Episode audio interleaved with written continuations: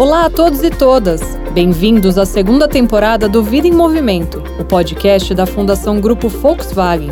Eu sou Renata Piffer. E eu sou Ludmila Vilar. Neste segundo episódio, vamos falar de uma personagem que faz parte da vida de todos nós, mas que talvez algumas pessoas não conheçam tão bem: a mobilidade urbana. Um conceito bastante discutido quando falamos em políticas públicas que envolvem o planejamento das cidades. A mobilidade urbana pode ser entendida como as diferentes formas de as pessoas se locomoverem pelos espaços urbanos. Mas ela é mais do que ir e vir nas cidades. À causa estão vinculados princípios universais, como acesso e acessibilidade, desenvolvimento sustentável, inclusão, segurança viária e cidadania, por exemplo. Em carros particulares, transporte coletivo, de moto, de bicicleta ou até mesmo a pé. Sim, andar a pé também é um meio de transporte. Não importa como você trafega por sua cidade, a mobilidade urbana diz respeito a cada um de nós.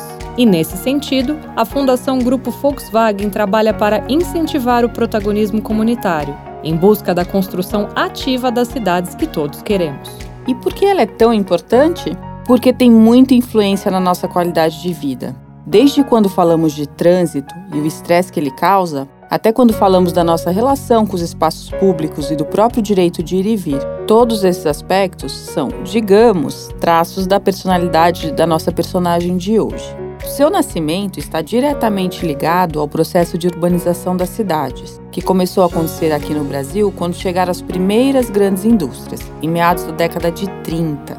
Então, mobilidade urbana, urbanização e industrialização têm tudo a ver no nosso caso. Estamos então na década de 1930.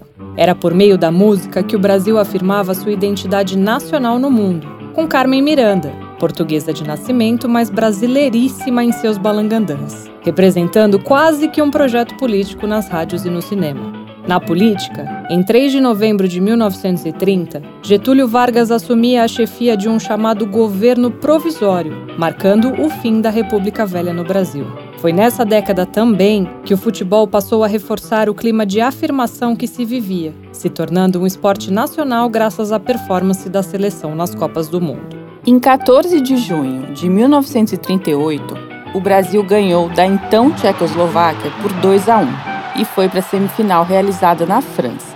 Bancos e comércios promoveram campanhas de doações para os jogadores e agências de viagens organizavam excursões para a França. O atacante Leônidas da Silva se tornava um herói e ficou conhecido como Diamante Negro ou Homem de Borracha. E além do futebol e da Carmen Miranda, quem fazia muito sucesso nessa época também eram os bondes, que dominavam o transporte em cidades como Rio e São Paulo. E olha só que interessante, na década de 30, a capital paulista chegou a ter 160 quilômetros de trilhos, quase o dobro do que existe de malha metroviária hoje. O que não quer dizer que os carros particulares não fizessem parte do cenário. Mesmo que a largada para que as nossas ruas e estradas fossem ocupadas por esses veículos só tenha sido dada com o fim da Segunda Guerra Mundial em 1945, o processo de urbanização por aqui, nos anos de 1930, já incluía modelos produzidos pelas primeiras montadoras estrangeiras que chegavam. Com o desenvolvimento da indústria, associado ao êxodo rural, as cidades brasileiras cresceram assustadoramente. Para comparar, a taxa de população vivendo nas zonas rurais no início do século XX era de 65%, já nas zonas urbanas era de 35%. No fim do mesmo século, a população urbana já era de 80%, contra 20% da população rural. O planejamento urbano e a evolução dos meios de transportes coletivos nas grandes cidades brasileiras não acompanharam esse rápido crescimento urbano. E podemos dizer que já nessa época surgiam os primeiros problemas de mobilidade urbana no Brasil. Entre as soluções apontadas por especialistas estão medidas que têm em comum colocar o cidadão no centro dessa lógica. Afinal, uma cidade que funciona é aquela feita por e para todas as pessoas. E como isso seria na prática? Poderíamos começar, por exemplo, por incentivar mais projetos voltados à educação para o trânsito, promover a mobilidade ativa, pensarmos em cidades inteligentes, inclusivas, acessíveis e sustentáveis e fazermos um uso responsável dos espaços públicos. É nisso que a Fundação Grupo Volkswagen acredita. Uma coisa importante de pensarmos quando falamos de mobilidade urbana é que ela não é excludente. Ao contrário, A mobilidade urbana preza pela diversidade, no caso aqui, pela diversidade dos chamados modais. Os modais são todos os meios de transportes para pessoas e cargas que podem coexistir nos espaços urbanos. Eles podem ser rodoviários, aeroviários, hidroviários, ferroviários ou dutoviários. Neste episódio, vamos explorar dois deles: os rodoviários, sobre rodas, e os ferroviários, sobre trilhos. E claro que também temos o andar a pé, mas vamos falar disso mais para frente.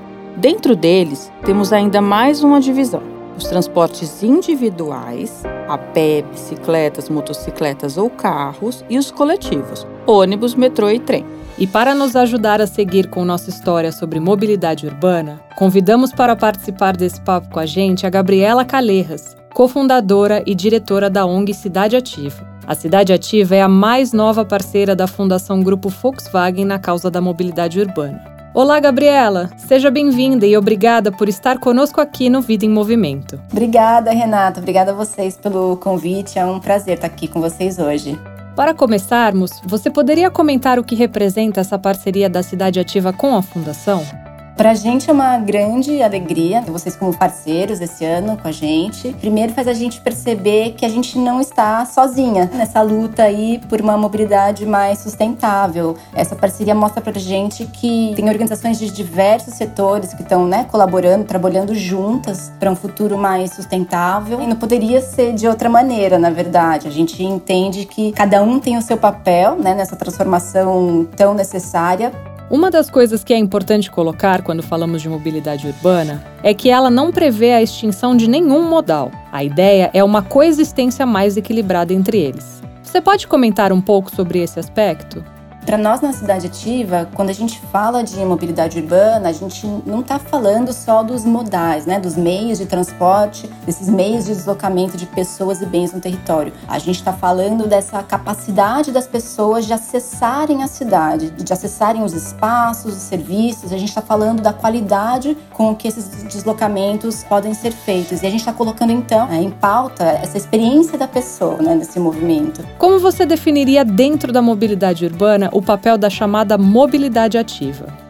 Primeiro, né, só para esclarecer, a mobilidade ativa é essa mobilidade que a gente faz com a energia do próprio corpo, né? Então aqui a ideia é queimar calorias, ao invés de, né, de queimar combustível ou de usar energia. Então é tudo que realmente usa a força humana, seja pé, bicicleta, um patinete, um skate, patins. Bom, eu sou uma super defensora, ativista da, da mobilidade ativa, então para mim ela é assim uma peça-chave, né, dessa mobilidade sustentável, mobilidade do futuro e até da forma da cidade, né, como um todo do futuro. Eu acho que, na verdade, a mobilidade ativa, como ela usa essa energia, né, do ser humano, é, se a gente for pensar, ela é a mobilidade mais acessível, né? Mesmo que esteja usando algum dispositivo, como uma bengala, uma cadeira de rodas, quase todas as pessoas são capazes de se deslocar né, de forma ativa. Ela não depende, né, de uma compra de passagem, né, de ter um carro. Para a gente, ela é realmente assim a forma mais democrática de você se deslocar pela cidade. Ao mesmo tempo, ela é a mais saudável, né? Porque você está ali fazendo a sua atividade física do dia. Ela também é muito eficiente, né? Porque no final é isso, a gente não está consumindo energia, a gente também não está gerando é, poluentes. A mobilidade ativa realmente contribui assim para esse futuro, né? Que a gente precisa, que é um futuro com menos emissões. E no caso da mobilidade urbana, como as pessoas podem se tornar protagonistas na transformação e melhoria das cidades em que vivemos? Na verdade, eu tenho esse primeiro passo que é de, né, de sensibilização, de, de, entender que mobilidade, quando a gente fala de mobilidade urbana, a gente está falando de todo mundo, né? Em alguma medida, todo mundo se desloca para fazer alguma atividade na cidade, né? Algum dia da semana, pelo menos. Então, isso impacta a vida de todos nós. E reconhecer isso é um primeiro passo. E reconhecer também, então, quais são as escolhas que a gente faz também é muito importante. Como é que é moldado esse nosso estilo de vida, né? Quais escolhas a gente faz, quais quais opções a gente tem. Então, assim, entender quais são os nossos direitos, mas também o nosso dever de participar ativamente né, dos projetos, da política pública, né, especialmente ali no nosso bairro, que é algo mais próximo, mais familiar. Então, entender assim, quais são esses espaços de articulação com o poder público, né? Onde que eu posso fazer minha reivindicação, né? Qual que é o canal de comunicação para reclamar de uma calçada aqui que falta, né? Ou de um, de um cruzamento é, perigoso? Será que tem também algum lugar onde eu posso opinar, né? Sobre alguma política que está sendo desenvolvida? É, audiências públicas, comissões, né? De câmeras temáticas. É, acho que tem muitos espaços que a gente pode começar a, a ocupar aos pouquinhos para poder reivindicar essas mudanças. E também tem, né? As eleições. Sempre que tem eleição municipal, a gente pode realmente acompanhar de perto, ficar de olho nas propostas do, dos candidatos e candidatas para realmente né, é, votar em alguém de forma bem consciente, entendendo qual é o, né, o projeto de mobilidade daquela equipe para o seu bairro, para a sua cidade. Muito obrigada, Gabriela, por nossa parceria e por estar conosco aqui no Vida em Movimento. Obrigada a você, Renata. A gente se vê aí pelas ruas, tá bom? O pé humano é uma obra de arte e uma obra-prima da engenharia. Essa frase é nada menos do que do artista e inventor Leonardo da Vinci, pioneiro ao perceber o quão fascinante é o corpo humano e suas potencialidades. Entre elas, a de nos levar longe, sustentados por esse complexo conjunto de ossos e articulações. Para se ter uma ideia, os 52 ossos dos dois pés humanos representam um quarto de todos os ossos do corpo. E vocês sabiam que uma pessoa caminha, em média, 9 mil passos por dia? Isso quer dizer que, ao final da vida, cada um de nós terá dado quatro voltas ao redor do mundo a pé. E a gente nem precisa andar por todo o planeta para que a caminhada seja considerada o meio de transporte mais democrático do mundo. Andar melhora a qualidade do sono, ajuda a proteger a saúde do coração e faz bem até para o cérebro. De acordo com um estudo realizado pela Universidade de São Francisco, pessoas idosas tendem a ter menos problemas de memória se fizeram caminhadas ao longo da vida, especialmente as mulheres. E andar também faz bem para a alma. Não é à toa que algumas das experiências mais transformadoras acontecem enquanto andamos a pé, em caminhos consagrados pelo tempo e pela história. Talvez um dos mais famosos seja o Caminho de Santiago de Compostela, na Espanha, que foi inclusive declarado Patrimônio Universal pela Unesco. E no Brasil temos o Caminho da Fé, que é inspirado em Santiago e tem como destino o Santuário de Nossa Senhora Aparecida, no estado de São Paulo.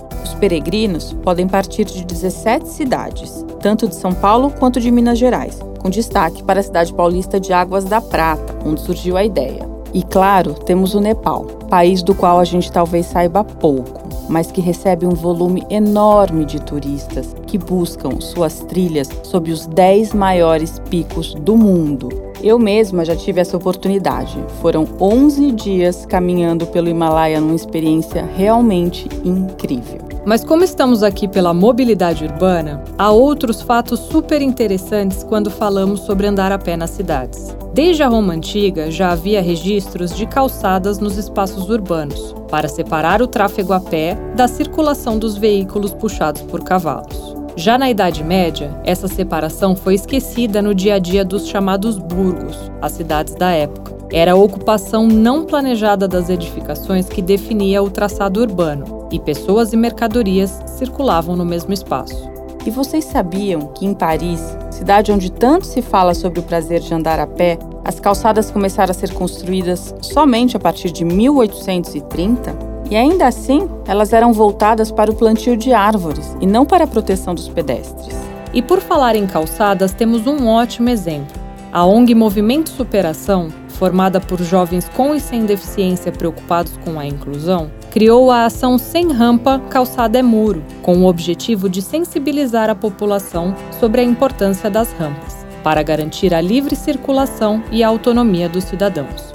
Junto com grafiteiros da capital paulista, o projeto encheu de formas e cores os meios-fios de várias calçadas, para marcar bem o desnível entre o espaço para pedestres e a rua. Essa e outras histórias fazem parte do guia Mobilidade Urbana na Escola. Por que esse tema não deve ficar parado? Uma iniciativa da Fundação Grupo Volkswagen realizada pelo Caronapé. A publicação aborda tópicos como o próprio conceito de mobilidade urbana, o futuro das cidades e suas possibilidades de transformação, a importância do caminhar e do ir a pé para a escola, planejamento urbano, entre outros. Vocês sabiam que 40% dos brasileiros se deslocam a pé? E se incluirmos nessa conta os 28% dos deslocamentos diários em transporte coletivo, que quase sempre tem um trecho a pé, esse número pula para 68% do total. Ou seja, são 130 milhões de pessoas andando a pé pelas ruas do Brasil todos os dias. Agora, vamos falar um pouco de bicicleta? Vocês sabiam que ela nasceu prima irmã da caminhada? É isso mesmo. A primeira bicicleta de que se tem notícia surgiu em 1817, um modelo construído pelo barão alemão Karl von Drais e que recebeu o nome de máquina corredora. Na verdade, era uma engenhoca feita de madeira e que não tinha pedais, funcionava com o impulso dos pés. A ideia era oferecer um meio de transporte mais barato e fácil de manter do que os cavalos. E podemos dizer que a ideia deu certo. Desde essa primeira máquina corredora, digamos assim, a bicicleta não parou mais de receber aperfeiçoamentos para chegar no que conhecemos hoje. A partir dos anos de 1890, elas começaram a ser produzidas em larga escala. Além de se popularizar pelo seu fácil acesso, esse meio de transporte também ganhou um protagonismo ainda mais especial. As mulheres não só passaram a usar cada vez mais a bicicleta, como também fizeram dela um símbolo de liberdade, muitas vezes associado aos movimentos sufragistas, como escreveu na época uma revista de moda. Para se ter uma ideia do impacto da bicicleta na vida das mulheres, no final do século XIX, a feminista americana Susan Anthony, uma das mais importantes daquela época, disse, aspas, andar de bicicleta fez mais pela emancipação da mulher do que qualquer outra coisa no mundo. As americanas e as francesas foram as pioneiras no uso da bicicleta no final daquele século. Essa liberdade pessoal chegou em um momento importante, justamente quando as mulheres iam à luta por seus direitos. Iniciou-se também uma mudança significativa no vestuário feminino. Os vestidos desconfortáveis, que restringiam movimentos, começaram a ser substituídos por calças. A bicicleta propiciou não só a reforma do vestuário feminino, como mudou definitivamente as atitudes sociais em relação a essas peças. E até hoje, a bicicleta continua um símbolo de liberdade para as mulheres. Em 2006, o governo do estado de Bihar, na Índia, começou a subsidiar a compra de bicicletas para meninas adolescentes que estavam começando o ensino médio, com o objetivo de que elas pudessem chegar até a escola. Foi essa medida que aumentou as chances de as meninas continuarem estudando. Aqui no Brasil, a bicicleta está mais presente do que imaginamos. Segundo o IPEA, Instituto de Pesquisa Econômica Aplicada, o Brasil tem mais bicicleta do que carros. São 50 milhões de bikes contra 41 milhões de automóveis Interessante, né? E para começar a falar de veículos motorizados, o pulo mais natural seria da bike para a motocicleta. Segundo os norte-americanos, o inventor da moto foi Sylvester Howard Hopper. Olha só o que ele fez. Ele desenvolveu um motor de cilindros a vapor que era acionado por carvão e o acoplou a uma bicicleta, claro. Pouco tempo depois, o mesmo Hopper apresentou um veículo melhor, com mais autonomia e menos cheiro. Em 1 de junho de 1896, ele decidiu que seu engenho estava pronto e seria exibido ao público. Menor e mais acessível que um carro, mais veloz que uma bicicleta. Não deu outra. A moto entrou para o século XX como sinônimo de locomoção ágil, que iria até onde os automóveis não chegavam. Com essa pegada, a moto logo se tornou um símbolo de liberdade. E grandes clássicos do cinema americano consolidaram essa ideia. Só para dar alguns exemplos, O Selvagem, de 1953, Sem Destino, de 1969 e Diários de Motocicleta, de 2004, que conta a viagem de moto pela América do Sul do então médico argentino Che Guevara. Em todas essas produções, não somente a moto aparece como veículo, mas também como símbolo do ir e vir sem limites, e o motoqueiro como um cavaleiro moderno, chegando a todos os reinos que seu coração livre desejar. No Brasil não foi diferente. Sua história por aqui começa no início do século passado, com a importação de modelos europeus e norte-americanos a partir de 1910, e com um forte crescimento dessa indústria durante a década de 1970. Isso sem contar o papel social que a moto assumiu aqui no Brasil. Por ser um veículo motorizado individual mais barato, se tornou uma ferramenta de trabalho importante para muitas pessoas. Em 2019, quase 20% das motos vendidas no país tinham como principal função o uso profissional, índice que já chegou a 27% em 2004 e 2016. O automóvel também chegou por aqui nos primeiros anos do século XX. Nessa época, o industrial americano Henry Ford já produzia seus carros de forma padronizada e em massa. Eles começavam então a tomar as ruas das novas cidades e eram fruto da evolução de modelos anteriores, criados no final do século XIX. Não à toa, o século XX foi por diversas vezes chamado de o século do automóvel. Já motorizados, vamos passar para a evolução dos transportes coletivos. De acordo com o levantamento Os Benefícios do Transporte Coletivo, realizado pelo IPEA, a primeira e mais evidente vantagem é a capacidade de transportar mais pessoas, economizando espaço. Já em termos de energia, um ônibus responde à capacidade de no mínimo 35 carros. E quando se fala em transporte coletivo, o modal ferroviário representa ainda mais vantagens em termos de eficiência, consumo de energia e uso racional do solo. Seu surgimento está totalmente ligado à Revolução Industrial, sendo uma das principais invenções desse período.